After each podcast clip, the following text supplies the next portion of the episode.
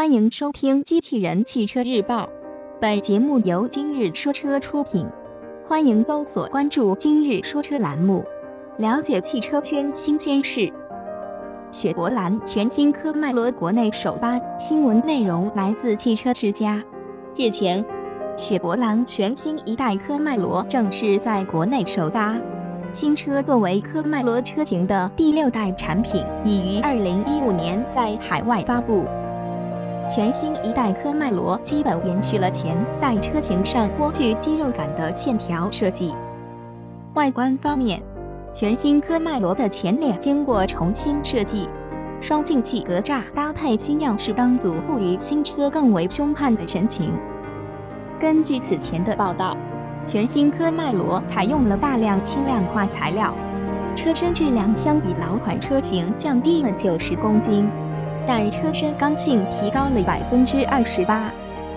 车尾方面，高腰线设计使得全新一代科迈罗的尾部造型非常高挑，并且力量感十足。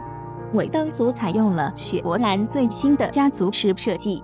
此外，新车还将采用双边拱两出排气布局。内饰方面，新一代科迈罗的内饰经过了重新设计。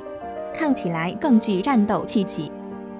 在配置方面，新车将配备有八英寸中控屏幕，并搭载 MyLink 系统。